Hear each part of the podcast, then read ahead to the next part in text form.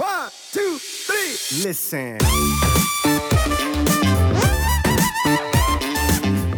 Ja, zu stark von Vorstellungen oder Ansprüchen an sich selbst eben auch geleitet ist und es dann halt auch häufig dann eben zu so einer kognitiven Dissonanz eben kommen kann, wo ähm, ja die Realität mit dem Ego einfach nicht im Einklang ist. Ne? Und wenn man dann halt vielleicht einfach dann doch ein Wesen ist, was ja von mehreren, also von verschiedensten ja, Dingen einfach im Alltag zum Beispiel auch lebt und man sich dann aber selber vorschreibt, okay, ich bin dieser krasse Bodybuilder, der 24-7 für den Sport lebt und das dann im Alltag aber einfach nicht so umsetzbar ist, dann kommt es dann halt eben auch zu dieser, äh, ja, zu dieser, dieser Diskrepanz und das ist immer so eine schwierige Situation.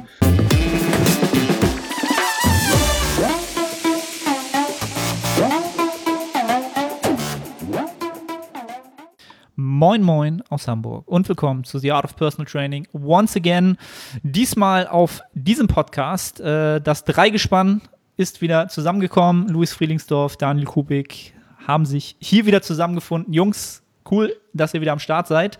Ähm, für die, die euch nicht kennen sollten, ich glaube, es alle kennen, glaube ich, hier alle untereinander. Aber es gibt natürlich sicher noch Zuhörer, die das vielleicht nicht kennen.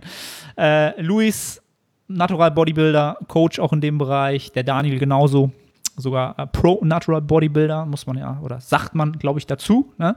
Und natürlich auch äh, Physiotherapeut. Ähm, bist du eigentlich noch in der Physiotherapie äh, aktuell richtig tätig oder ja, auch primär im Coaching? Zum Trainieren. Zum Trainieren. okay. Ja, das war's aber auch, ja. Nee, aktuell eigentlich komplett nur im Coaching. Und ich würde sogar mittlerweile sagen, auch so leicht im Influencer-Business. Also ich muss mir echt okay. so den Deckel jetzt geben. Ich glaube, so langsam zählt es mit, ja. Aber es, man merkt es dir trotzdem noch ein bisschen unangenehm, ne? Boah, ja, es ist so eklig halt, ne?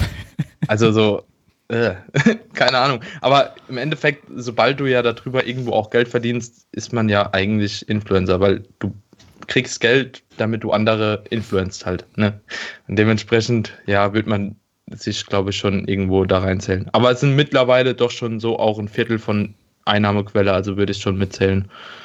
Ja. Nice. ja, aber das ist ja, ist ja dieser Tage, ähm, ich glaube, bei Louis und mir ist das nicht anders, bloß dass es wahrscheinlich nicht ein Viertel ist, sondern in gewisser Weise ist ja jeder, der Content kreiert, auch in gewisser Weise ein Influencer. Ähm, ja, ja, daher. stimmt. Ich Aber ich sag mal so, ähm, ich glaube, bei den Sachen, die ich influenze, ähm, kann ich halt auch voll hinten dran stehen. Also ich habe noch nie was geinfluenced, von dem ich jetzt sagen würde, okay, das ist äh, totaler Quatsch oder kann ich mich selbst nicht irgendwie identifizieren mit.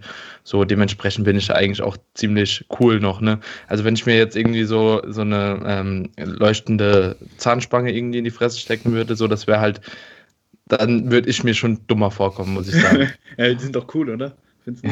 Die sind top. Wie so Grills. die Rapper haben das früher echt, die haben das anders genutzt. Heutzutage macht, machen die Influencer das.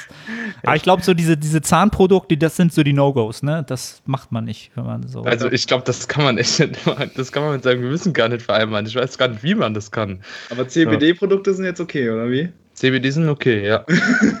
bin ich gerade voll drin. Also ich teste mich da auch komplett durch die ganze Produktpalette aktuell. Aber ich habe auch so das Gefühl gehabt, dass ähm, gerade in so unserer kleinen Natural Bodybuilding-Szene habe ich auch damit irgendwie angefangen, ne? Jetzt mal auch das nach außen hin so ein bisschen zu kommunizieren. Und ich habe so das Gefühl, seitdem findet das aber auch echt gut Anklang. Also mhm. ähm, ich habe unglaublich viele, also hätte ich gar nicht gedacht, ich habe unglaublich viele ähm, Nachrichten diesbezüglich bekommen und die Interaktion auf ähm, die ganze CBD-Sache ist schon übelst krass. Also das ist schon, ähm, die Leute interessiert es schon extrem, ne? Und ich versuche das halt eben auch immer nicht so zu bewerben, wie die meisten anderen das machen, ja, äh, Schmerzlinderung, Entzündungslindernd, bla bla bla, sondern einfach irgendwie versuchen, so mitzuteilen, wie ich das halt eben konsumiere und für was ich das eventuell nutze. Und ich glaube, das macht es für viele dann auch irgendwo interessanter und ähm, sind auch nicht so abgeschreckt dafür. Wenn ich einfach sage, so ich nehme CBD vom Schlafen gehen, dass ich irgendwie ähm, und habe gesagt, äh, dass meine Schlafqualität dahingehend ein bisschen besser geworden ist, dass ich mehr träume, ist ja was anderes, wie wenn ich sage, so, ey, nimm CBD und deine Knieschmerzen sind weg. Mhm. So, ne? Das ist halt immer so, finde ich, auch so eine Fehl, Fehlerklärung, was die Leute da von sich geben. Ja, die Eff Effekte werden da, glaube ich, ganz oft pauschalisiert. Es gibt halt einfach noch super wenig ja. Daten dazu. Und ich glaube, es gibt keine öffentliche, so, soweit ich weiß, keine öffentliche klinische Studie, die man wirklich so auf Natural Bodybuilder übertragen könnte.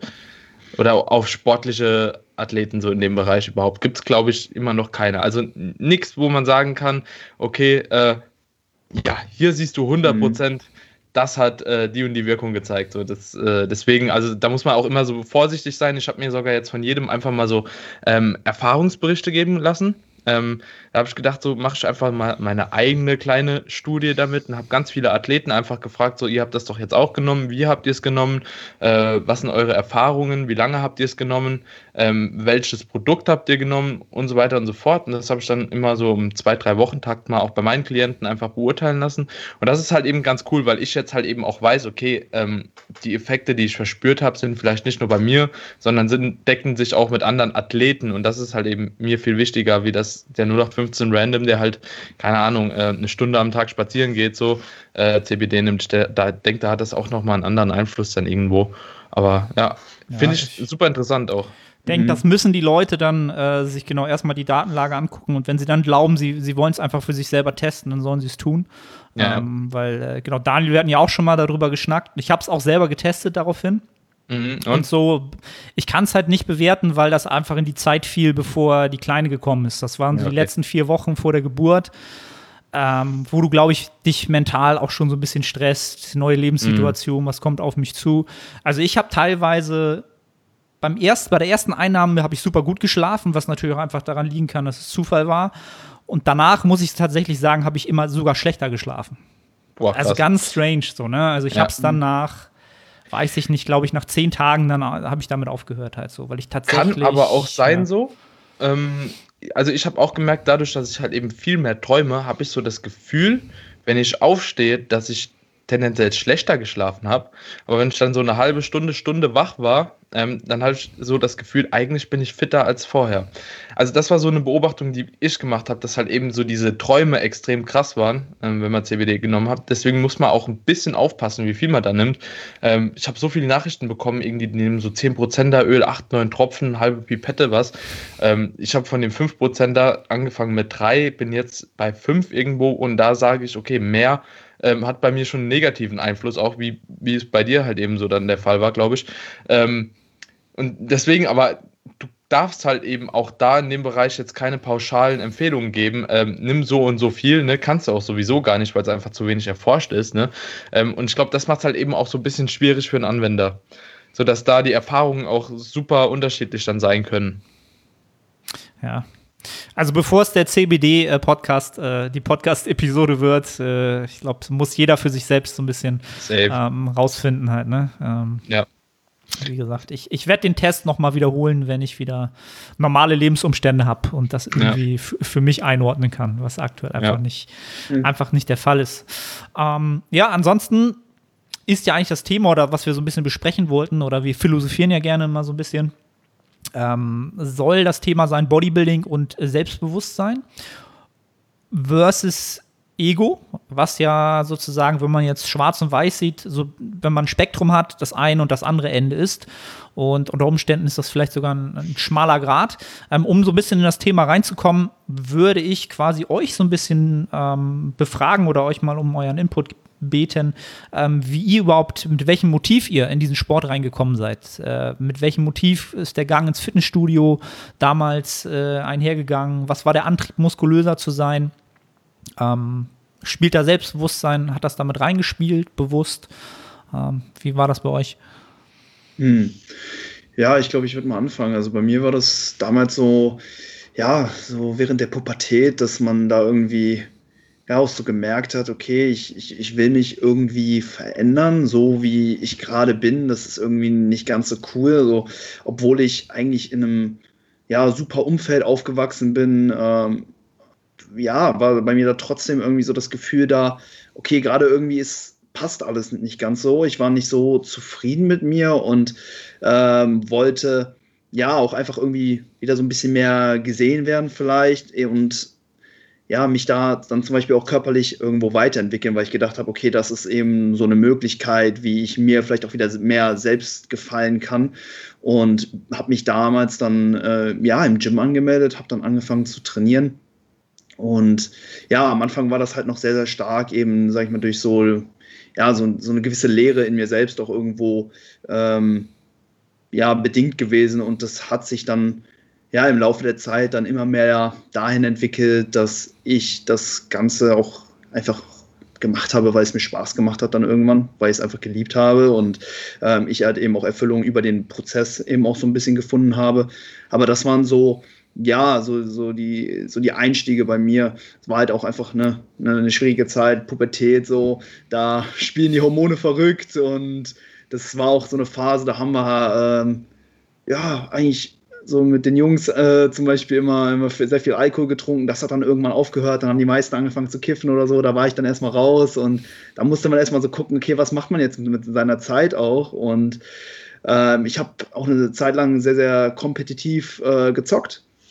Habe so einen ähm, so Shooter gespielt. Ähm, es war damals ein Free-to-Play-Shooter, ist auch egal, aber da äh, ja, war ich sehr into it und habe darüber, glaube ich, auch damals sehr, sehr viel Anerkennung von außen bekommen, weil das war halt so ein Spiel, so das hat halt so jeder auf unserer Schule gespielt und ich war halt so einer, ja, ich würde mal sagen, so der krassesten, habe auch damals so, äh, wie nennt man das, Montages hochgeladen, also so Zusammenschnitte von dem Spiel mit den krassesten Kills, habe das editiert und geile Musik drunter gelegt und die Dinger waren damals echt so in der Szene sehr, sehr, sehr, sehr berühmt gewesen und das waren dann schon so, äh, so die ersten Berührungspunkte, wo ich dann gemerkt habe, okay, wenn du wirklich Gas gibst in einem Bereich, dann bekommst du da eben auch so einen gewissen Reward halt einfach zurück. Du bekommst dafür Anerkennung. Ne? Ich war halt da auch in meinem Freundeskreis und darüber hinaus auch relativ bekannt in diesem Spiel und ja, dann habe ich das halt dann irgendwann an den Nagel gehängt und dann ging es halt dann so in, in den Fitnessbereich und dann ja, hat es da dann ähm,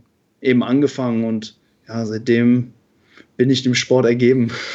Okay, ja, interessant zu hören, dass du da vorher schon quasi aus einem anderen Bereich ja, so, also in ähnlichen, ähnlichen Verlauf sich das äh, sozusagen genommen hat, ne? Mit, den, mit der externen Anerkennung sozusagen, die dann für das äh, reinkam, was man da so gemacht hat.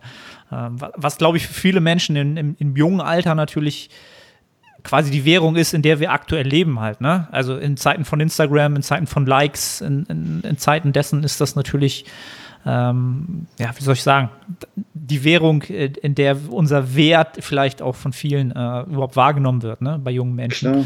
Könnte ja, ich mir vorstellen, Mensch. aktuell wahrscheinlich sogar noch mehr als äh, zu der Zeit, als, als, als du so alt warst. Mhm, klar, der Mensch ist ein soziales Wesen so und er braucht natürlich auch diese, diese Anerkennung da irgendwo. Ne? Man will halt gesehen werden, man will äh, da eben auch Props von anderen kriegen und da ja, gibt es natürlich viele Möglichkeiten, wie man sich das so ein bisschen holen kann. Und ob man sich da jetzt immer von emotional abhängig machen sollte, ist dann halt eben nochmal die andere Sache, aber äh, ja, hat mir auf jeden Fall damals recht viel gegeben, glaube ich. Ja, aber das, das meinte ich ja auch zum Anfang, so man, man gewinnt ja ein gewisses Selbstbewusstsein, auch wenn es von außen kommt. Was, was ich jetzt aber nicht rein negativ ähm, sozusagen im Nachgang sehen würde, sondern mhm. ähm, dadurch entwickelt man sich ja auch vielleicht als Persönlichkeit. Ne? Ein bisschen negativ, ein bisschen positiv. Man sieht, was man vielleicht nicht sein will, ähm, lernt vielleicht daraus halt. Ne? Wie, war, wie war das bei dir, Daniel? Als ich glaube, du hast ja relativ früh angefangen, ne? Ja, ich habe schon, ich hab schon früh angefangen. Ich glaube, das war. Also mit 14 war ich safe schon angemeldet. 14, krass. Ja. Ähm, ja, also ich bin da aber auch mehr oder weniger irgendwie reingerutscht. Ich kann auch nicht sagen, dass ich das gemacht habe ähm, wegen meinem Selbstwertgefühl oder weil ich irgendwie krass muskulös sein wollte, weil ich sag mal mit 13, 14, da war man, glaube ich, auch noch nicht so in dem Stadium, dass man denkt, okay, irgendwie man muss jetzt ähm, aussehen wie Alon Kabay oder so.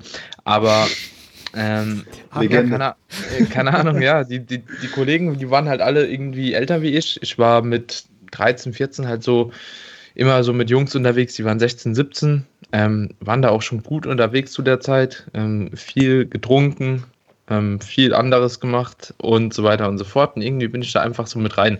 Und ich bin mit allem mit rein. Also so, ähm, das war tatsächlich so, dass ich einfach, wir waren eine Gruppe und wir haben eigentlich alles zusammen gemacht. Ne? Ähm, war einer nicht im Gym, waren alle nicht im Gym.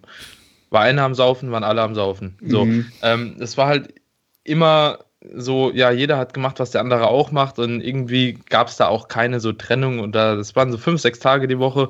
Ähm, ja, und da bin ich halt eben einfach mitgegangen und irgendwie hat das auch relativ schnell gefruchtet. Also, obwohl man am Anfang natürlich auch viel falsch gemacht hat, obwohl man immer den Leg Day geskippt hat, obwohl man eigentlich nur Brust-Bizep gemacht hat, ist halt schon ein bisschen was gewachsen irgendwo.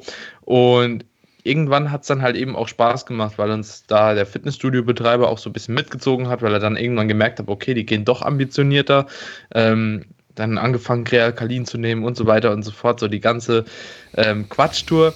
Ähm, aber irgendwo wurde man immer besser und dann hatte ich so mit 16, 17 auch mal so einen Peak, ähm, so ein Gefühl, ähm, an dem ich dachte, okay, so jetzt langsam bin ich halt besser wie viele, die da sind. Ähm, und ich bin irgendwie deswegen cooler oder keine Ahnung. So, ich, ich kann mit dem Goldschirm Tanktop da rumlaufen so und jeder guckt halt, ne? Ist cool. Ne? Ähm, obwohl man damals ja nicht dementsprechend aussah, aber da brauchen wir ja gar nicht mehr drüber reden heutzutage. Ähm, sah halt aus wie der letzte Larry, aber in dem Moment dachtest du, ja, okay, du bist aber hier einer von stabilsten, ne? Kannst dir ruhig so ein Ding anziehen, kannst auch mal rumbrüllen und so.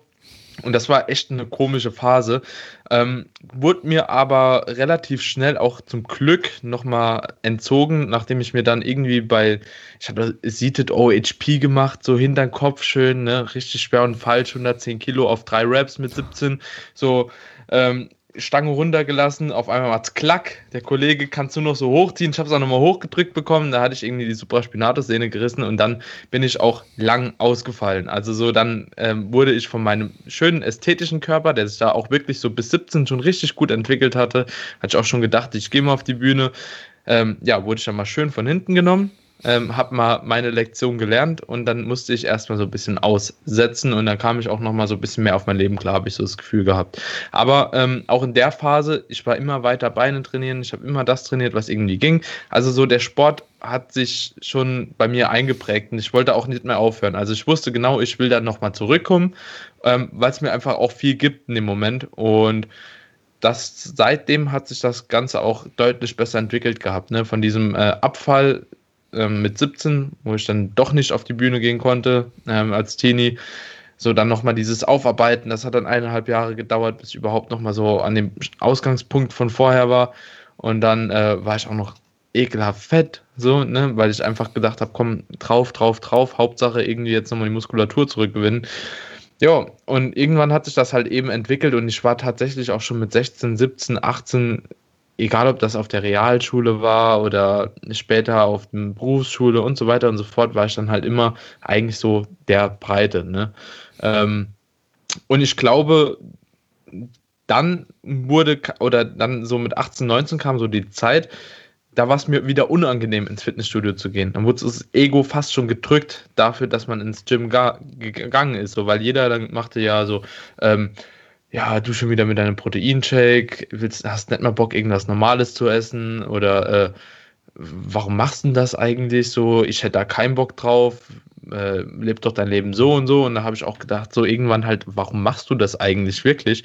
Aber ich habe es halt immer gemacht, weil es mir auch Spaß macht, so, ne? Und im Endeffekt war das andere halt eben auch einfach der Neid von den Personen, weil die halt eben nicht in der Lage waren, so eine Pause einfach mal nicht die Currywurst mit Pommes zu essen. Ähm, also so, die, man muss ja kein Reis, Chicken, Brokkoli essen, aber die waren halt eben nicht in der Lage, einfach mal so aus der Komfortzone rauszugehen und deswegen warst du für die Leute der Idiot. So irgendwo, ne? Also der Pumper, bla bla bla. So, und das war so die Zeit, da war es mir unangenehm. Und dann kam wieder eine Zeit, wo ich einfach dachte, so, mir ist alles egal, was irgendjemand sagt. So, ich mache das Ding für mich ich mache das eigentlich auch recht erfolgreich, ne, wurde dann nochmal bestätigt mit GmbF-Sieg, bla bla bla. Und ab dem Zeitpunkt, nachdem er halt eben auch mal was mitgenommen hat, also so an Pokalen und so, dann auf einmal war wieder so Aufsehen von den Leuten da. Also es ist total strange, weil ich finde, dein Ego wird auch irgendwo geprägt von den Leuten in deinem Umfeld. So, weil die dich dauerhaft beurteilen und nicht dein Ego selbst irgendwie in irgendeine Richtung geht, weil es von dir intrinsisch kommt. Also so habe ich das Gefühl zumindest gehabt. Ähm, ja, und mittlerweile bin ich einfach in meiner Fitnessbubble drin. Ne? Wir kennen uns alle so. Ich kenne gefühlt jeden zweiten GmbF-Athlet. Ihr kennt jeden zweiten GmbF-Athlet. Ich habe genug Leute, mit denen ich mich halt auch extern so ähm, von meinem Umfeld unterhalten kann über die Thematik und wer da halt keinen Bock drauf hat, so, ne, also wer sowieso immer sagt, so, ja, Daniel, bla bla bla, der Pumper, so, mit dem rede ich einfach gar nicht mehr. Dann suchen wir einfach andere Leute. so, ne?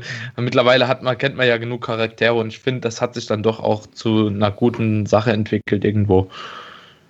Finde ich, finde ich halt interessant, dass so die, der jeweilige Werdegang, dass da doch so bestimmte Sachen übereinkommen. Also finde Ja. ich halt interessant, so dass alle so die Phase hatten, so in jüngeren Jahren, wo man dann halt mit verschiedenen, äh, ich sag mal sozusagen, Klicken zusammenhingen, so, die dann vielleicht auch alle mit, mit Fitness und mit, mit Krafttraining zu tun hatten ne, und dann auch alle mal trotzdem gefeiert haben.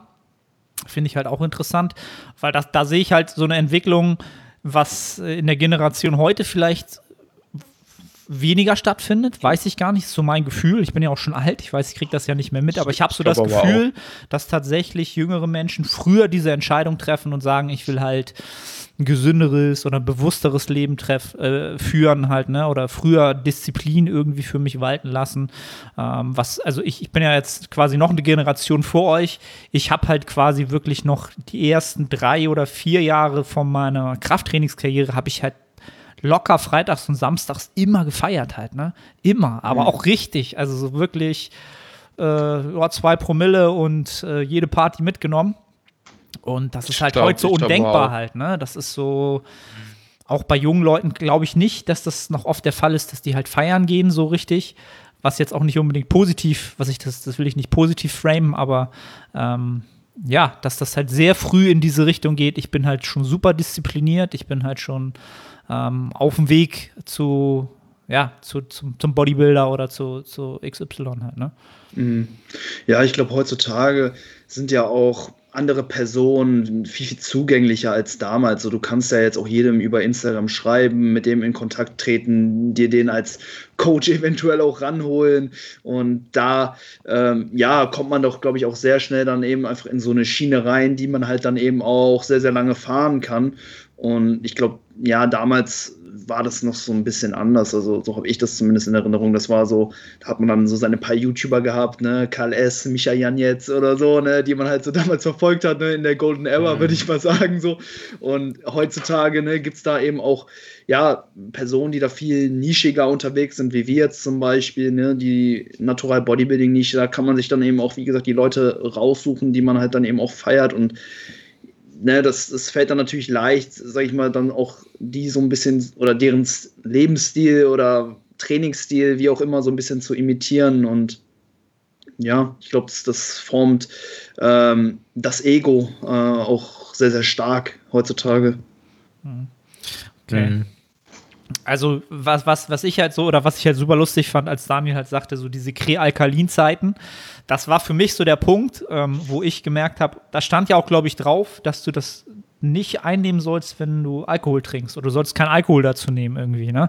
Also stand da irgendwie drauf, Alkoholkonsum äh, sollte man nicht nehmen, wenn man Krealkalin nimmt oder Kreatin allgemein. Und das war für mich so der Punkt, wo ich so gesagt habe, jetzt habe ich mir diese teuren Krealkalin-Tabletten gekauft, ne? Ey, jetzt gehe ich nicht feiern morgen.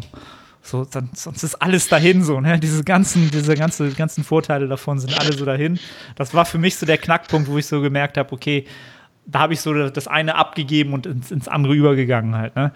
Das, Mhm. ähm, ja. War bei mir auch eher so ein schleichender Prozess irgendwie, also so auch gerade mit dem Saufen, ähm, weil man halt wirklich jedes Wochenende, Freitag, Samstag, wie du auch gesagt hast, so auch schon mit 14 ich, also so, das war wirklich schon krass behindert, aber ja, so 14, 15, 16 würde ich sagen, war ich auch noch fast jedes Woche, also gerade 14, 15 war ich jede Woche noch weg. Mit 16 wurde es schon jede zweite, dritte und mit 17 war das vielleicht noch alle sechs Wochen oder so, wo ich dann mal richtig ähm, einen drauf gemacht habe. Ähm, also schon bevor ich eigentlich richtig durfte. So, das war echt ein bisschen strange halt in der Zeit.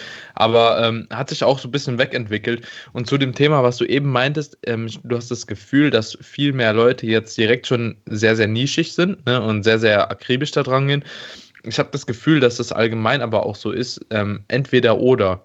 Also entweder die gehen raus, feiern hart und bleiben auch da drin, oder die gehen halt eben wirklich schon recht früh in Sport rein. So, Mhm. ähm, ich habe das Gefühl, es sind auch nicht mehr so viele Möglichkeiten wie früher, einfach irgendwie rauszugehen, mit ein paar Leuten zu connecten und so. Ähm, kann jetzt natürlich auch so ein bisschen getrügt sein durch die ganze Lockdown-Situation. Aber auch vorher, ich sehe eigentlich nur noch als Ausgehmöglichkeit irgendwelche Shisha-Bars oder irgendwelche Clubs. So, aber für die junge Generation, die da auch gar nicht reinkommt, gibt es gar nicht mehr so viele Möglichkeiten, habe ich so das Gefühl. Und das war damals irgendwie bei uns zumindest noch ein bisschen anders hier im Umkreis. Mhm. Ja, und keine hier Ahnung. In Köln, ja. Hier in Köln hat jetzt so eine, so eine Gaming Area aufgemacht. Das ist äh, im Prinzip einfach so eine riesige Fläche mit ganz, ganz vielen PCs und da ist halt echt das beste Gaming-Equipment äh, dann, dann vorhanden und da kannst du dann mit deinen Kollegen reingehen, dich da hinsetzen und dann kann man zusammen zocken. Also ich war da letztens mit meiner Freundin drin, ich dachte mir so, boah, hätten, hätten wir das vor ein paar Jahren gehabt, das, das, das wäre der größte Traum gewesen. Also Richtig geil. ja, krass. Ja, okay, also ich glaube, man, man kann das so ein bisschen ähm, zusammenfassen. Ich glaube, äh, also bei mir war es definitiv so, dass ich dieses Thema Selbstbewusstsein dann natürlich erstmal übers Feiern erlangt hat. Ne? Wenn man dann so ein bisschen was getrunken hat, dann wird man ja selbstbewusster. Ne? Dann wird das so ein bisschen das, was man vielleicht nicht ist, ist man dann auf einmal oder denkt das zu sein. Ne? Ähm, und der Sport hat das dann irgendwann übernommen. Also war bei mir auf jeden Fall der Fall, so dass, dass, dass mir das dann so Selbstbewusstsein gegeben hat. Ne? Und auch so langsam ja, wie soll ich das sagen? Man sucht ja so ein bisschen ähm, auch seinen sein, sein Platz in, in dieser Gesellschaft, ne? oder wer bin ich denn jetzt? Und irgendwann war man dann halt dann eher der Sportler als der mhm. Party-Hengst oder wie auch immer. Ähm, und das hat dann immer noch Selbstbewusstsein gegeben. Und meinst du wirklich Selbstbewusstsein oder, oder vielleicht eher doch Selbstvertrauen? Ja, stimmt. Also in, in gewisser Weise. Selbstbewusstsein ist ja so ein bisschen, also viel mehr die Akzeptanz der positiven und auch der negativen Eigenschaften, die wir haben. So, mhm. kein Mensch hat ja nur ausschließlich positive Eigenschaften und wenn man selbst bewusst ist, dann ist man sich auch der ja, negativen Seiten irgendwo mhm. ja bewusst und beim Alkohol ist es ja mehr so, okay, man ist, äh, man hat einfach mehr selbst, ja, und einfach auch mehr Selbstvertrauen. Ne? Also man denkt halt vielleicht auch Fähigkeiten zu haben, die man vielleicht auch gar nicht hat. Also fängt dann an, äh, weiß nicht, ganz gefährliche Typen herauszufordern oder springt äh, irgendwo runter oder so. Ich weiß nicht. Also das war bei mir zumindest so die, der, der Effekt vom Alkohol. Okay, aber ich glaube, ich hoffe, keiner von uns hat da äh, irgendwelche schwerwiegenden Folgen von mitgenommen, also körperlich als auch äh, Geistig, man weiß es nicht. Ne? Geistig bestimmt schon ab und zu. Ein paar, paar, Gehirnzellen sind dabei sozusagen weggekommen.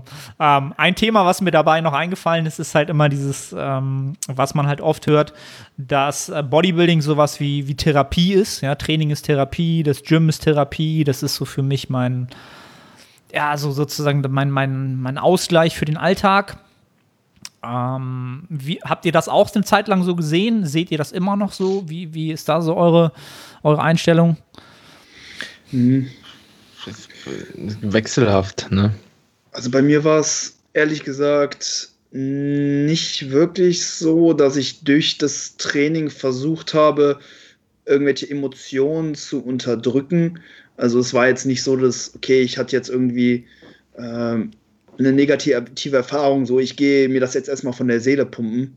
Es war halt mehr so, okay, ich war generell irgendwie unzufrieden mit mir oder einfach der gesamten Situation, in der ich war und wollte halt einfach grundlegend was dran ändern und habe dann halt eben diesen Sport dann auserwählt und habe dem dann eben auch die Eigenschaft zugeschrieben, okay, der, der, der kann was an meiner Situation äh, vielleicht auch ändern. Ne? Also so war es zumindest damals, wenn ich mich jetzt zurückerinnere, ist natürlich auch schon mega viele Jahre her.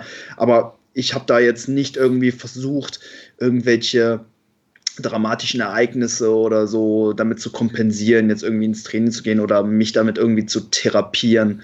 Es war halt mehr so der ja, gesamte Prozess und, und auch die Reise, sich einem, einem Ziel vielleicht auch einfach zu verschreiben, äh, seinem, seinen 24 Stunden auch so ein bisschen mehr Sinn und Zweck zu geben.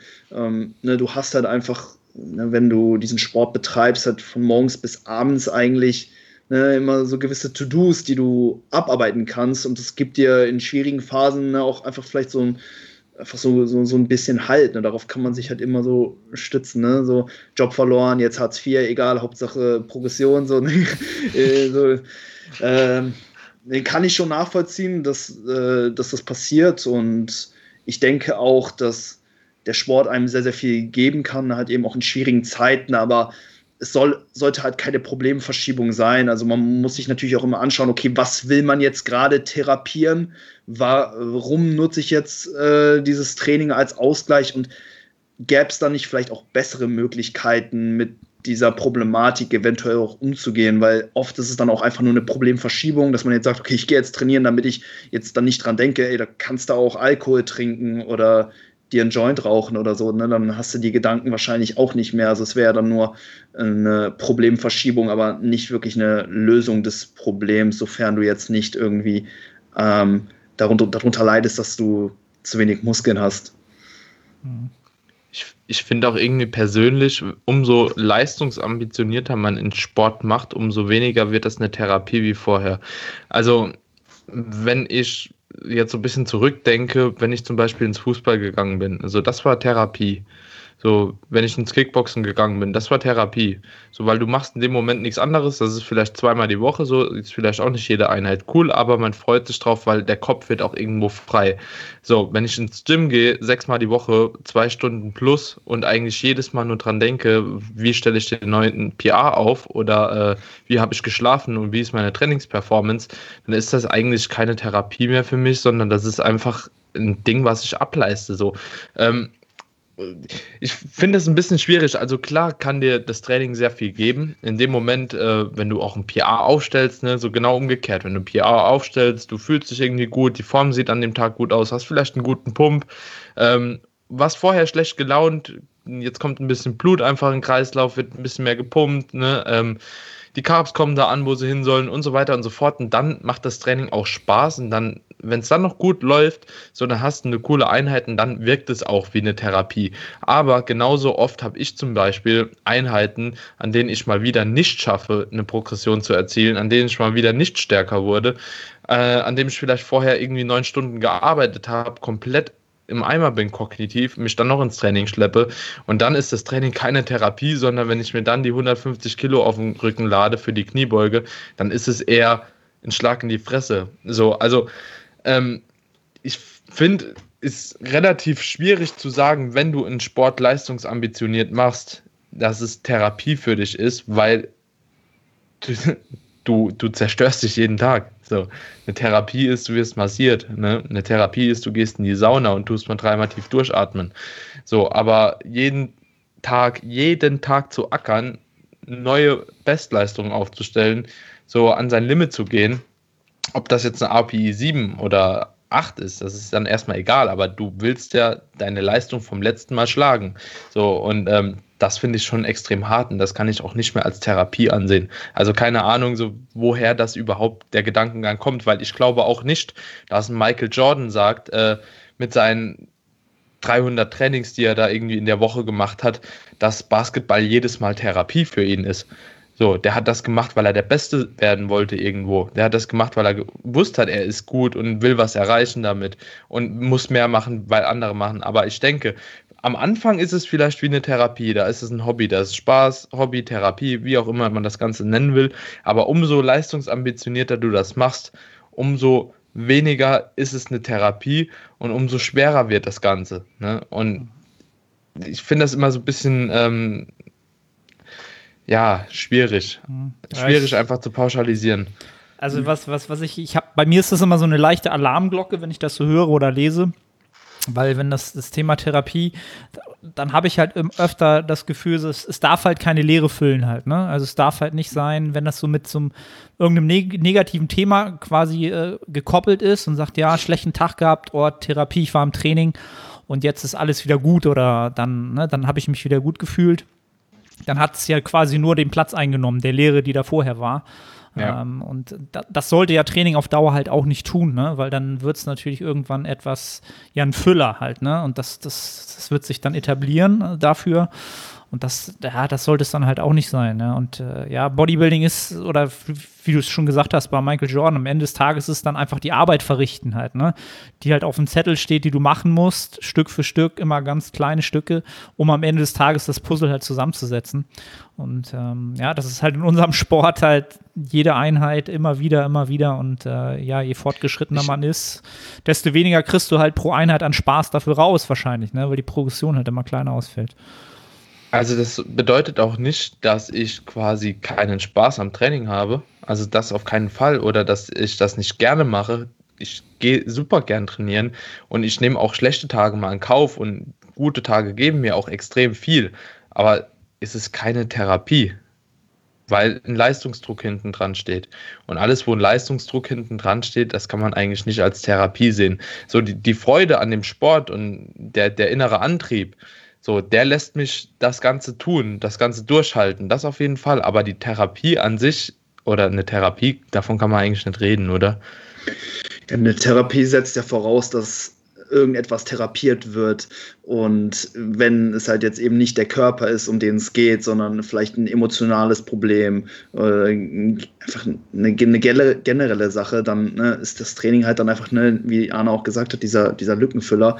Und mhm. das bringt dich ja nicht voran. Klar, das Training gibt dir wahrscheinlich immer so einen gewissen Übertrag eben auch auf andere Lebensbereiche. Ne? Ich habe es zum Beispiel damals beim Zocken halt gelernt, hey, wenn du viel Zeit in das Game reinsteckst, dann äh, wirst du besser drin. Und wenn du viele, viele Montagen hochlädst, wo du mega viele Leute killst, dann bekommst du die Anerkennung. Und wenn du natürlich das Gleiche dann eben auch über Bodybuilding äh, erfährst, dann kannst du natürlich hingehen und das auf andere Lebensbereiche äh, übertragen und dann deine Situation, in der du dich befindest, dann auch vielleicht verbessern und dann indirekt über Bodybuilding irgendwas äh, therapieren. Aber ne, mhm. das ist, glaube ich, der falsche Ansatz zu sagen, so, ich habe ein Problem und ich äh, kompensiere das jetzt einfach mit mehr Training. Ja. So. ja.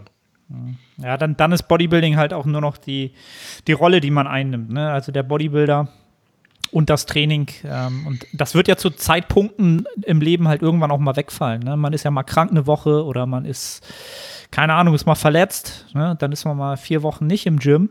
So, und ähm, dann muss das Leben ja noch weitergehen. Ne? Und wenn dann keine Therapie stattfinden kann, dann, dann fällt es halt in ein Loch. Ne? Dann ist und, und das wäre halt, ist halt schade. auch so die. Ich finde, das ist auch so der Punkt, wo es dann die, wo die Frage kommt, ist es eine Therapie oder ist es eine Sucht? Hm. Ne? Wenn, wenn, du mal wirklich verletzt bist und Pause machen musst, so und dann erkennst du es, ist es eine Sucht? Also so, weil dann drehst du einfach durch im Kopf, ne?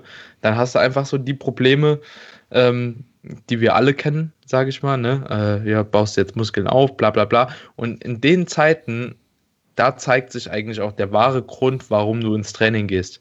So gehst du ins Training, um irgendwie gut auszusehen, oder gehst du ins Training, weil es dir Spaß macht? So, wenn du nur ins Training gehst, weil es dir Spaß macht, ne, und du vermisst das Training, also so ein Vermissen ist gut, so, dann kannst du es als Therapie ansehen, dann ist es dein Hobby.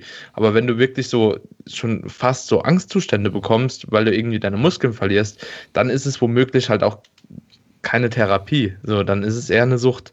Ne? Oder du bindest dich halt, oder dein Selbstvertrauen oder was auch immer halt eben an das Training dann, ne? Oder an deinen Körper eher. Und das Training ist nur Mittel zum Zweck. Ja, oder es ist, es ist halt äh, das Ego, um jetzt mal das andere, ja. die ja. andere Seite des Spektrums quasi jetzt zu beleuchten.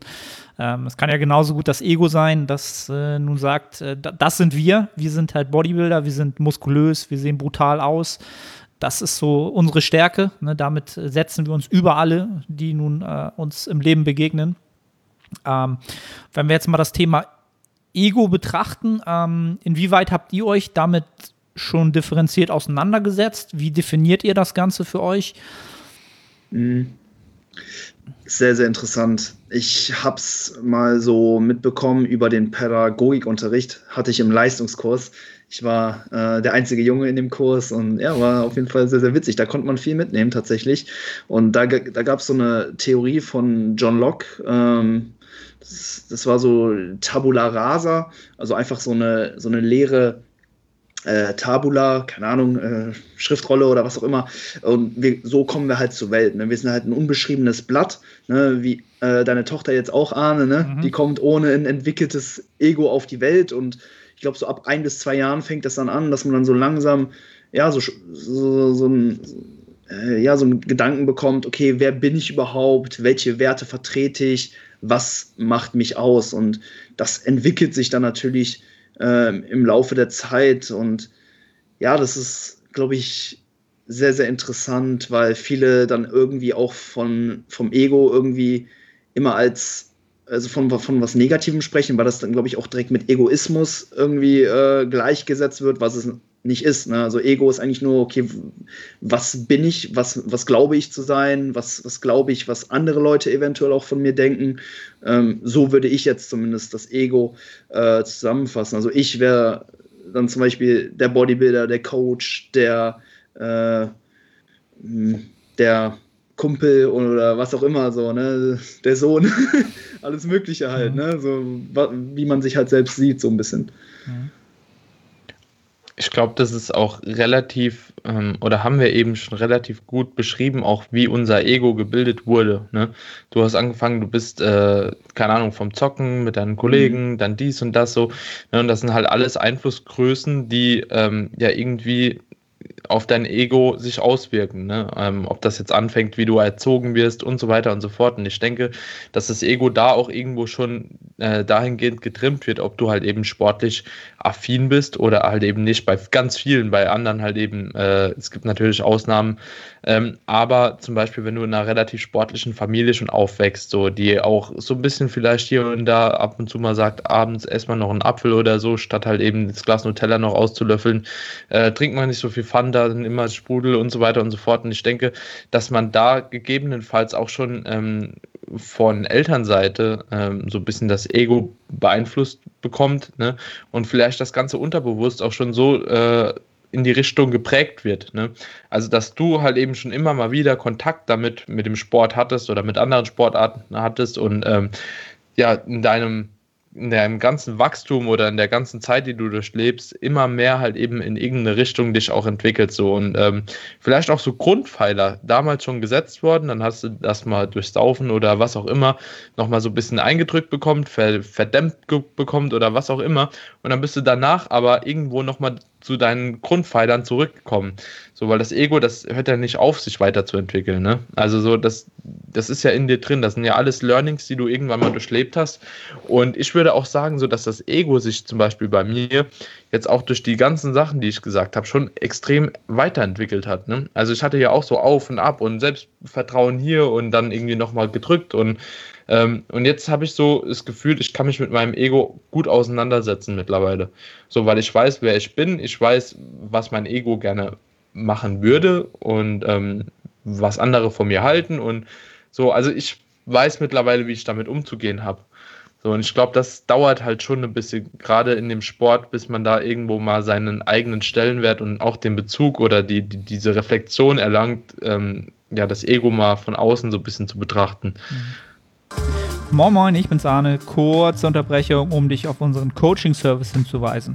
Wenn du schon des Längeren damit kämpfst, deinen Hypertrophie-Fortschritt konstant positiv auszurichten und du eine sehr persönliche und motivorientierte Zusammenarbeit mit einem Coach schätzen würdest, dann check den Link in der Beschreibung und melde dich. Ja, ich glaube, das ist ein ganz wichtiger Prozess. Äh, deswegen hatte ich ja das Thema auch so gewählt, ne, dass man äh, erstmal so ein Grundselbstbewusstsein bekommt, äh, da so Feedback bekommt und das kann natürlich dann zu so einem Punkt kommen, wo man ähm, ja sich sehr, sehr selbstbewusst sieht oder auch so Feedback bekommt und das Ego halt stark gefüttert wird und man äh, vielleicht auch durch externe Faktoren einfach ein Bild von sich auf einmal hat, was äh, mit anderen Werten von sich vielleicht gar nicht übereinkommt. Ne? Also wo man dann so denkt, ja, ich, ich bin's jetzt halt so. Ne? Und ich glaube, mhm. gerade Bodybuilder ähm, sind, und das, das sieht man halt aktuell oder gerade, weiß ich nicht, ob das jetzt im Naturalbereich besonders ersichtlich ist, die Bodybuilder, die sich mit dem Thema auseinandersetzen, sind aus meiner Sicht die, die ich, also die finde ich eh am, am, die verfolge ich am liebsten und die sind auch mit am erfolgreichsten, würde ich fast schon sagen. Ne?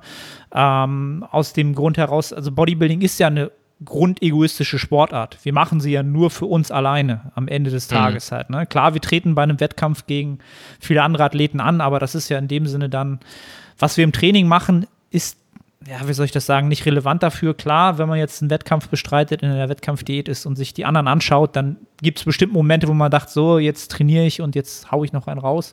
Aber grundsätzlich, wenn man sich, glaube ich, mit dem Thema Ego nicht auseinandersetzt als Bodybuilder, dann fehlt einem ein großer Grundpfeiler mhm. ähm, für das Selbstverständnis äh, in diesem Sport, den man da hat.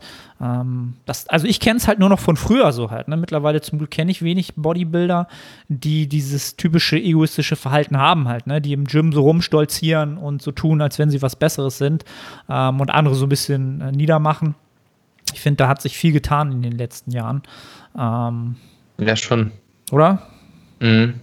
Also das ist, ist, ist jetzt nicht mehr unbedingt unbedingt nicht mehr der Fall. Ähm, aber, aber man wird trotzdem noch öfter so drauf angesprochen. Also so, ich merke das immer wieder, wenn ich weggehe. Äh, ja, also kein Bock irgendwie, oder wenn ich du wäre, so Aussagen, weißt du, wenn ich du wäre, würde ich den ganzen Tag oberkörperfrei rumlaufen, so, ne? Ähm, und, und so Zeug, so, ne? Aber da sieht man mal, wie stark halt eben andere davon geprägt sind. Ähm, von diesem optischen Aussehen, so, ne? Also, das sind Sachen, die sind mir komplett scheißegal. Ich könnte im Pulli trainieren jeden Tag, ne? Und ich würde mich zu Hause einmal von Spiegel gucken. Das wird mir, und allein dafür würde ich schon eine Diät machen. Und ich glaube, das ist halt eben auch so ein wichtiger Aspekt so in dem Sport, also den muss man einmal verstanden haben, weil ansonsten wird das in dem Sport auch nichts mehr. Ne? Also wenn ich nur auf die Bühne gehe, um irgendwie zu sagen, so ich habe bei die GmbF gewonnen, so ich bin deutscher Meister, so dann ist es vielleicht auch die falsche Herangehensweise. Und ich glaube, viele Junge gehen aber trotzdem immer noch mit dieser, mit diesem äh, Mindset da rein. Also ich glaube, das ist schon immer noch Thema, Ne? Also so klar, jetzt das, was du gesagt hast, so mit den äh, Leuten, die im Fitnessstudio rumlaufen und so ein bisschen äh, die anderen runter machen oder denken, die sind was Besseres, das nicht, aber ich habe so das Gefühl, viele machen es für Social Media und wollen sich irgendwie oder wollen anderen was beweisen. So, ne? ähm, und das ist, wie du sagst, so die Besten, die ich kenne, die, die machen es für sich selbst. Also es gibt eine Person, Person ähm, im deutschsprachigen Raum, bei der es mir halt eben immer auffällt, auch von der Reichweite her, ähm, die halt das Ganze auch irgendwo für sich macht, so, also äh, für, für, andere, meine ich. So, wo dann immer jedes Bild oberkörperfrei ist, äh, dauerhaft gepostet wird, sich irgendwie mitten in der Stadt ausgezogen wird, um irgendwie, ja, und so, so, so Dinge halt, ne? Ähm, aber ansonsten sind viele an der Spitze eigentlich wirklich sehr, sehr ja, ich würde schon so fast sagen, wirken introvertiert, obwohl sie halt eben sehr viel von sich preisgeben. Mhm. Ja, also das, die Sache mit dem Ego ist halt einfach so ein bisschen die, okay, man pflanzt sich vielleicht auch selber dann so ein bisschen ein, okay, ich bin so und so und so habe ich zu sein, so muss ich vielleicht auch diesen Sport ausüben und das kann halt ja, je nachdem halt eben auch so ein paar Gefahren bürgen, wenn man sich da vielleicht eben auch zu stark an anderen Personen und deren Herangehensweise vielleicht auch orientiert und das dann eben auch versucht, äh, denen gleich zu tun oder so, dass man dann eben auch ähm, da einfach ja zu stark von Vorstellungen oder Ansprüchen an sich selbst eben auch geleitet ist und es dann halt auch häufig dann eben zu so einer kognitiven Dissonanz eben kommen kann, wo ähm, ja die Realität mit dem Ego einfach nicht im Einklang ist. Ne? Und wenn man dann halt vielleicht einfach dann doch ein Wesen ist, was ja von mehreren, also von verschiedensten ja, Ding einfach im Alltag zum Beispiel auch lebt und man sich dann aber selber vorschreibt, okay, ich bin dieser krasse Bodybuilder, der 24-7 für den Sport lebt und es dann im Alltag aber einfach nicht so umsetzbar ist, und dann kommt es dann halt eben auch zu dieser, äh, ja, zu dieser, dieser Diskrepanz und das ist immer so eine schwierige Situation, ne, in der man sich dann auch befindet und die dann auch für viele sehr, sehr schwierig sein kann. Ne? Und da muss man halt dann eben auch immer schauen, okay, wie begegne ich diesem Sport, wer bin ich, was sind meine Ansprüche eben auch an sich selbst. Und da muss man halt eben auch wirklich versuchen, das Ganze so ein bisschen in Einklang zu bringen. Und ich kann das von mir selbst sagen, das hat jetzt in den letzten Trainingsjahren bei mir eben auch immer besser geklappt, dass ich auch mit mir und meinem, meiner Herangehensweise an den ganzen Sport einfach viel zufriedener eben auch geworden bin.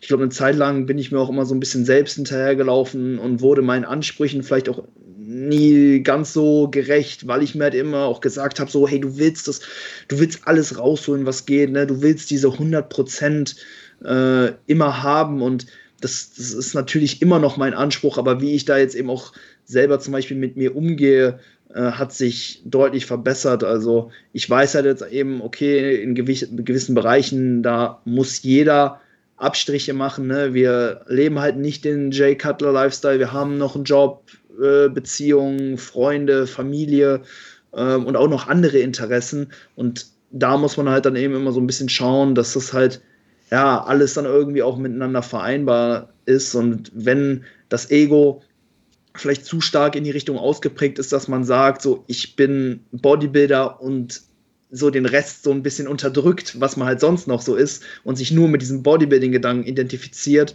ja, dann passt das einfach bei vielen Leuten nicht und dann kommt es halt eben zu dieser Diskrepanz, die dann halt eben auch ja, einfach nicht förderlich für die mentale Gesundheit sein kann.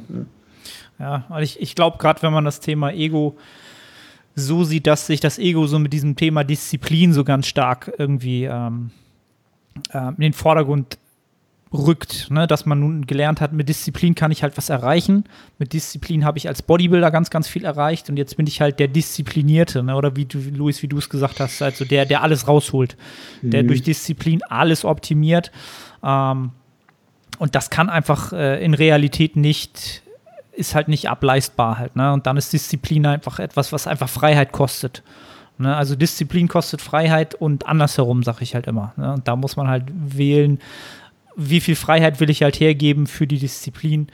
Ähm, und Disziplin ist halt nicht die Währung, die, ja, die, die, die harte Währung, in der wir halt alles erreichen, sondern ähm, es ist ein wichtiger Faktor. Aber wenn das Ego halt äh, den Disziplinierten äh, mimt, dann wird es halt meistens kritisch. Auf kurz oder lang halt. Ne? Auf kurz wahrscheinlich nicht, aber auf lang dann wahrscheinlich. Mhm. Ähm, ne? Aber ich, ich glaube halt auch, dass man das Ego vielleicht äh, genau wie das andere Thema halt auch für sich nutzen kann. Ähm, was habt ihr da für Erfahrungen gemacht, ähm, wenn man das Thema mal auf, auf, auf diese Weise betrachtet? Boah, gute Frage.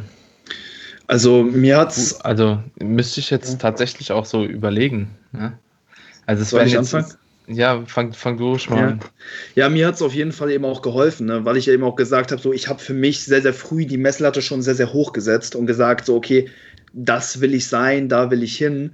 Und das hilft dir natürlich auch dabei, dahin zu kommen. Das ist im Prinzip wie so eine selbsterfüllende Prophezeiung. Ne? Also man, man redet sich selber ein, hey, okay, ich bin ein krasser Typ, ich bin ein krasser Bodybuilder, ich habe viele Muskeln, ne? Und wenn du dann eben auch nach diesem Kodex so ein bisschen lebst, dann kommst du sehr wahrscheinlich auch dahin oder du kommst zumindest schneller nahe dahin. Ob du ne, deinen Ansprüchen dann irgendwann ne, voll gerecht wirst, die Frage. Ne, das ist, denke ich, auch immer ja so ein bisschen, bisschen schwierig, weil ich glaube, man ist da auch oft nie so zufrieden. Man kriegt da nie den Hals voll, ne? man will halt immer mehr und es ist aber trotzdem irgendwo so, ein, so, ein, so eine Fastlane, ne? wenn man einfach ein sehr ausgeprägtes Ego in der Hinsicht hat, hat, glaube ich, auch jeder jeder, der in seinem Bereich irgendwo erfolgreich ist, der setzt natürlich ähm, ne, diese gewisse Tätigkeit an eine sehr, sehr hohe Stelle in seinem Leben und dementsprechend auch in seinem Ego. Und das führt natürlich auch dazu, dass du vielleicht schneller vorankommst, als wenn du sagst, okay, ich, ich, ich würde ja, ich trainiere ganz gern, aber so wichtig ist mir das jetzt auch nicht. Ne? Das, wenn du natürlich sagst, hey, so Bodybuilding, das ist mein Ding, so, ich, ich will da richtig Gas geben, dann wird das natürlich auch die, die Taten, die dann dafür nötig sind, eben auch nach sich ziehen. Also ein Ego kann dir, so ein stark ausgeprägtes Ego in einem gewissen Bereich kann dir definitiv dabei helfen, da schneller voranzukommen. Also so war es auch bei mir. Ähm, Ob es natürlich für ja, so die Glückseligkeit, die, die wir am Ende doch am Ende des Tages alle wollen, äh, zu dem Zeitpunkt das Beste ist, ist halt ist halt die Sache, aber oft muss man halt auch mal vielleicht zeitweise mal so ein bisschen Scheiße fressen, um dann irgendwann an seinem Ziel zu sein. Ne? So Phasen gibt es im Leben immer. Und da muss man dann auch vielleicht mal durch und da hilft dir dann natürlich, sag ich mal, so diese, ja, dieses Fake it till you make it. So ein bisschen. Okay. Ja, coole Betrachtungsweise. Habe ich so gar nicht dran gedacht, als ich das so angesprochen habe. Aber ja, gebe ich dir recht, in gewisser Weise. An, an was hast du gedacht? Also ich habe äh, wenn ich so an, an mich selber gedacht habe, habe ich gedacht, ähm, für mich ist Ego halt auch dieses typische Ding, wenn du, was weiß ich, in der Prep bist oder so und du suchst dir zum Beispiel so Musik raus, wo du weißt, okay, das erinnert mich jetzt an die letzte Prep oder das erinnert mich an irgendeinen Moment, der mich emotional so pusht. Weißt du, dieses, mhm sich selbst so ein bisschen dieses Arousal-Ding, so, wo du, wo du dir das, wo du dir selbst so vorstellst, wer du jetzt sein willst mhm. und wo du hin willst. Ne? Das ist ja auch dein Ego, was sich vorstellt, was es gern wäre, wie andere dich mhm. gern sehen wollen würden, wie du dich vielleicht selber gern siehst. Ähm, das ist für mich so ein Ding, wo, wo mich das Ego definitiv von der Trainingsperformance in gewisser Weise voranbringt, was ja auch bewiesen ist halt, mhm. ne, in gewisser Weise. Und das ist für mich aber auch so ein Ego-Ding dass ich das, ähm, dass man sich das bewusst vor Augen rufen sollte, wann man das nutzt und dass man es nicht zu einem ähm, ja, Mittel der Wahl macht, um es immer zu nutzen halt, ne, sondern es mhm. gezielt mhm. macht. So, das, das war so mein Gedankengang, wo mich das vielleicht vorantreibt im Training. Ja, also ich glaube, dass es einen auch ähm, extrem voranbringen kann, wenn du auch mit anderen Kontakt hast, gerade so aufgrund unserem äh, Kraftsports ne, und aufgrund des Auftretens, das man dann irgendwann auch entwickelt. Ne? Und wenn du halt eben merkst, du bist irgendwo auch ähm, einer der, der besten oder der, der besseren Personen äh, auf deinem Gebiet, dass du auch gegenüber von anderen Leuten halt eben viel selbstbewusster beziehungsweise mit viel mehr Selbstvertrauen halt eben auch auftreten kannst. Und ähm, vielleicht hast du dir auch tatsächlich schon früher oft mal gedacht, du kannst irgendeiner Person helfen, hast dich aber nicht getraut, weil du einfach denkst, so, oh, es gibt noch den, den und den, der das bestimmt besser weiß und der das besser erklären kann. Und dann hast du der Person einfach gar nicht geholfen. So. Und das habe ich auch gemerkt, umso länger ich trainiere, umso mehr ich mich mit mir selbst beschäftigt habe und auch meinen Standpunkt kenne irgendwo in der Gesellschaft und äh, auch zufrieden mit mir selbst bin dann dass ich dann gesagt habe, okay, ähm, ich fange jetzt halt eben mal an, auch Wissen weiterzugeben. So und auch nicht wie der letzte Larry, so ich will mich nicht dahinstellen, mir einen abstottern, sondern ich mache das einfach selbstbewusst. Ob es jemand besser kann oder nicht, das ist dann in dem Moment egal. Ich habe jetzt aber ein so großes Ego, dass ich das von mir geben kann. So, ne? Ähm, das ist, glaube ich, auch ganz wichtig, gerade auch wenn man so ähm, in die berufliche Schiene irgendwann geht, ne? Ähm, vor allem, wenn du dich vielleicht auch selbstständig machen willst, dass du dir halt eben darüber bewusst bist, was du eigentlich kannst, ne? Und wer du bist und wo du hin willst und dass du halt eben den und den Weg gehen musst. So, das wäre für mich auch so ein Ding, wo man das Ego vielleicht noch ein bisschen nutzen kann. Mhm. So, ähm, ist mir besonders aufgefallen, damals ähm, in der Physiotherapie-Ausbildung noch, ja, ähm, ich habe oftmals, wie gesagt, ich habe auch oftmals bei manchen Fächern nicht aufgepasst und es war mir auch egal, weil ich irgendwo schon immer wusste, ich will eigentlich in eine andere Richtung, ne? Und alles, was mich damals nicht interessiert hat, hat mich halt nicht interessiert. So, das war dann ähm, irrelevant. So, aber wenn ich dann einen Vortrag machen musste, habe ich das vorher gelesen, ne? ähm, einmal durchgeflogen, aber bin halt so selbstbewusst aufgetreten dann in dem Moment, ne, gerade auch aufgrund vom Körperbau und so, das macht halt eben immer ein bisschen was daher, wenn jemand dann mit einer so auch ein bisschen, keine Ahnung, äh, aggressiveren Art, sage ich mal, da auftritt, ne, und jemandem halt eben was erzählen will, dann kauft man dem das halt eben auch schneller ab, ne, und ich hätte den größten Kack labern können, aber aufgrund von dem Auftreten schon, und das habe ich versucht, wirklich ähm, von dem Fitness, ähm, was das Ego damals beeinflusst hat, auch in andere Bereiche mitzunehmen, das hat mir dann doch schon oftmals, glaube ich, den Arsch gerettet. Wo ich es ganz stark gemerkt habe, so das ist auch ein gutes Beispiel bei Patienten im Krankenhaus. Ne? Also ich bin, also Physiotherapie, äh, Azubi, also so, du siehst immer die ganzen Physiogurus, du weißt, dass du gar nichts kannst. Ne? Und tatsächlich, wenn ich da ins Zimmer reingekommen bin ähm, zum Patienten, ne, hat dann auch ein T-Shirt an, so weiß und äh, ja, der, der Physio Daniel, ne, von dem jeder gedacht hatte, der wäre schon ausgelernt, so wie er aussieht, und der hätte von allem eine Ahnung. Also ich konnte mit jedem machen, was ich wollte. Keiner hat irgendwie was zu meckern gehabt. Und das ist halt eben schon krass, weil einfach aufgrund von dem Auftreten, ne, weil ich dann auch in dem Moment das Ego hatte und ich wusste, okay, so Beinstrecken, Quad, so, ne? Und so, so die Grunddinger. Und ich wusste, wenn ich das mache, kann ich schon nichts falsch machen. So, und dann habe ich einfach nur das gemacht und jeder war so, oh, der Daniel und so, ne? Aber eigentlich nur, weil ich gut gebaut war und gut aufgetreten bin. Ne? Meine Betreuerin hingegen, so, bei der haben sie da manchmal gesagt, oh, ich habe Angst, dass sie mich fallen lassen und bla und blub, so, ne? Ähm, und das ist halt schon ganz interessant, so, weil ich habe mir das einfach nur zunutze gemacht, dass ich halt so aussehe, wie ich aussehe, und darüber war ich mir bewusst. Und ähm, im Endeffekt konnte ich nicht mehr wie andere auch, wahrscheinlich sogar noch weniger. So, aber ich glaube, da kann es einem doch schon, ähm, oder da kann der Sport einem auch ein bisschen was geben und das Ego halt positiv beeinflussen. Ne? Jetzt nicht nur in diese Macho-Schiene, sondern ähm, auch irgendwo, wenn man sich das zunutze macht, kannst du in gewissen Abschnitten vom Leben schon äh, davon profitieren, glaube ich. Mhm. Auf alle Fälle. Ja, super. Also, also super Beispiel halt eben auch für Selbstbewusstsein, ne? dass du dir halt auch äh, ja deiner positiven Eigenschaften bewusst bist, aber auch weißt, was du halt eben auch vielleicht nicht so gut kannst. Ne? Das war ja. ja auch schon so die Definition, die ich da eben schon so ein bisschen ähm, angebracht habe. Ja. Und das äh, ist ja eigentlich auch eben eine, eine, eine, super Sache, dass man sich da weder im Dunning-Kruger oder ähm, im Dunning-Kruger-Effekt oder im Imposter-Syndrom-Bereich da so ein bisschen bewegt. Ne? Also auf der einen Seite, okay, man, man weiß eigentlich super wenig, denkt aber, dass man super viel weiß.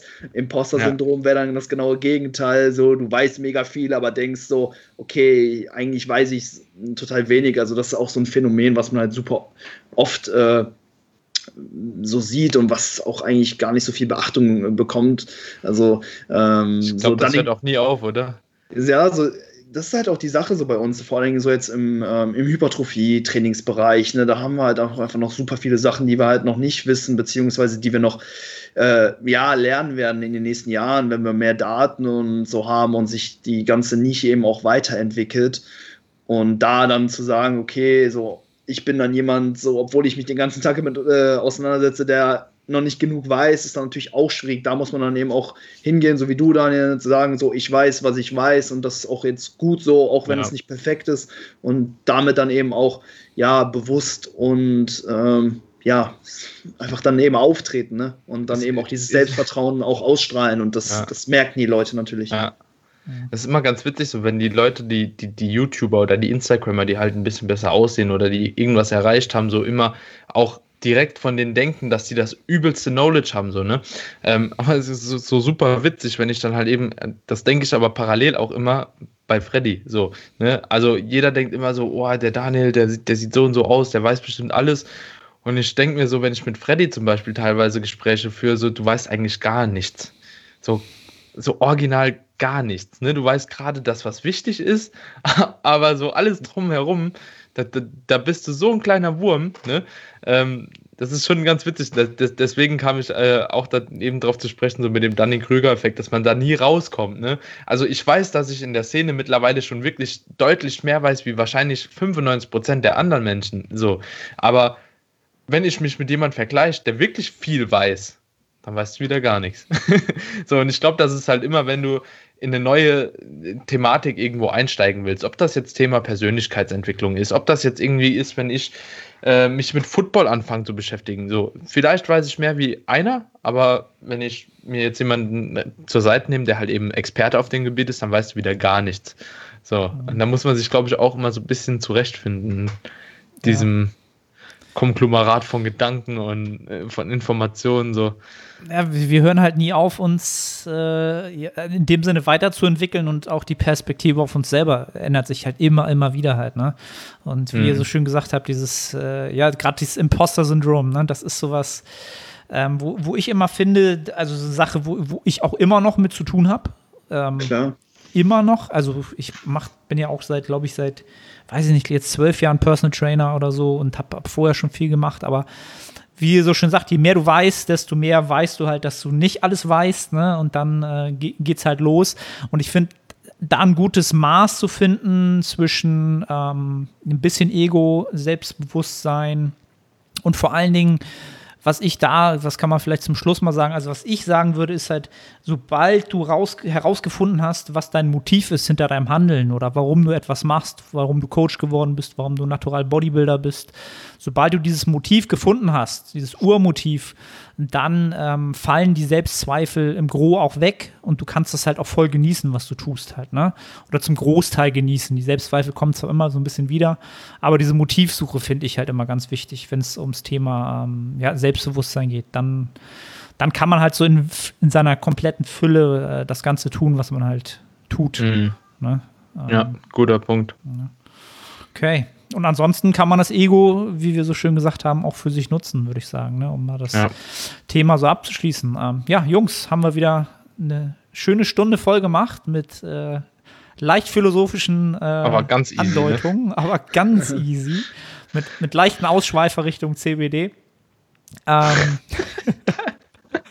hat wieder äh, sau Spaß gemacht. Jungs, erzählt noch mal den anderen, sollte tatsächlich irgendjemand euch nicht kennen, wo man euch sonst noch findet ähm, im Internet. Jo, also mich findet man äh, unter Instagram Luis Frielingsdorf oder auf meiner Website luisfrielingsdorf.de. Ansonsten habe ich auch meinen eigenen Podcast, den Hypertrophy Cast. Äh, den könnt ihr abchecken auf Spotify, Apple Podcasts und YouTube. YouTube habe ich gehört, willst du auch nochmal anfangen, aktiv, oder? Ja, tatsächlich äh, im nächsten Jahr ist da ein bisschen was geplant.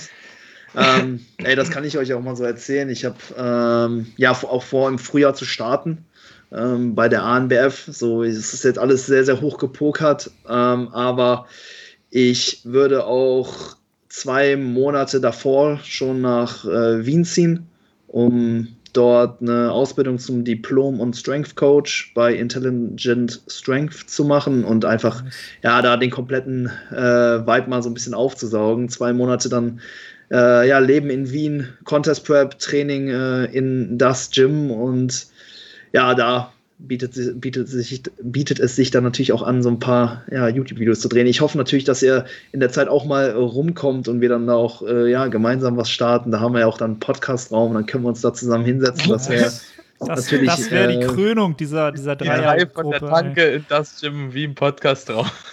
ja, wär auf jeden Fall wild. Also Ende, Ende März bis Ende Mai bin ich dann da, habe äh, eben auch schon ja, meine Unterkunft mehr oder weniger gebucht. Hey, betet für mich, dass das alles äh, klar geht, dann zu der Zeit dann kein Lockdown ist, weil sonst hätte ich echt viel Geld in den Sand, Sand Oh, gesetzt. oh, oh. Also ja.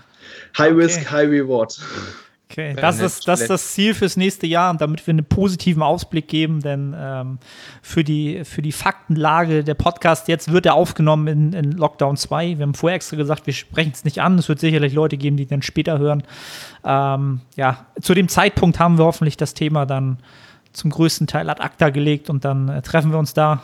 Das wäre richtig geil, auf jeden Fall. Das wäre echt fresh. Podcast. In Wie, wie in person. Los Angeles. Genau. Jungs, ich danke euch für euren. Input. Ähm, Ey, der Daniel muss auch noch sagen, wo, wo er gefunden werden kann. Achso, habe ich, hab ich dich übergangen, sorry. Ja. Daniel KBK Instagram, Daniel Kubik YouTube, The Age of Iron Podcast, Spotify, Apple Podcast. Und damit bin ich raus. Genau. Findet ihr alles in der Beschreibung oder in den Show Notes. Ähm, Genau. Jungs, ich danke euch recht herzlich für eure Zeit. Äh, danke an alle Zuhörer und bis zur nächsten Episode. Peace. Gerne wieder. Ciao, ciao. Ciao, ciao.